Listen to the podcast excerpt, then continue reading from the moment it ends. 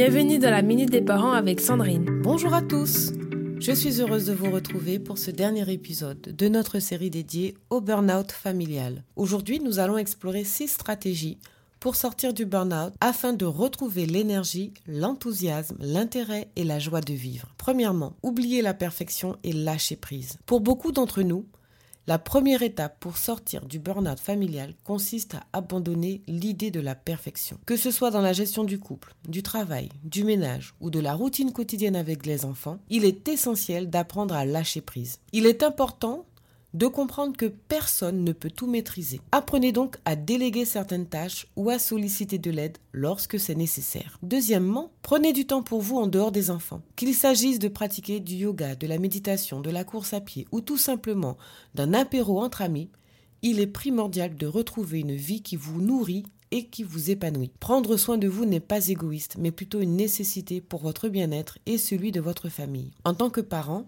nous avons tendance à tout sacrifier pour nos enfants, oubliant parfois nos besoins personnels. Pourtant, prendre du temps pour soi n'est pas un luxe. Troisièmement, Osez demander de l'aide. Oubliez la honte ou encore la gêne. Demander de l'aide est un acte de courage, car ouvrir son cœur, que ce soit à son conjoint, aux grands-parents, aux amis, à un professionnel, ou encore engager une babysitter ou une aide ménagère vous aide à briser le silence et rompre le cycle de stress qui mène au burn-out. Quatrièmement, choisissez le bon moment pour reprendre le travail. La vie professionnelle a son rôle à jouer.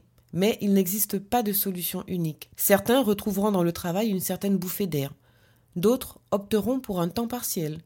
Et certains auront besoin d'un congé parental pour reprendre leur souffle.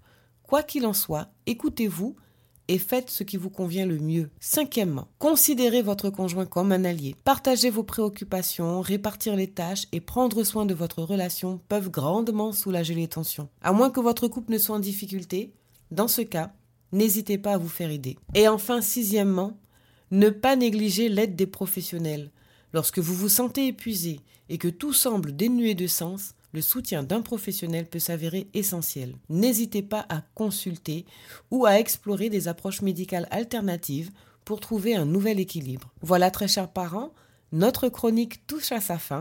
Je vous donne rendez-vous demain matin pour une nouvelle série. Éviter ou sortir du burn-out familial est possible. N'oubliez pas de vous aimer avant tout et de vous entourer des bonnes personnes. Il est impossible d'être un parent parfait, mais il existe un milliard de façons d'être un bon parent. Je vous donne rendez-vous sur mon site www.fabriquedb.com pour plus d'informations. C'était la Minute des Parents avec Sandrine.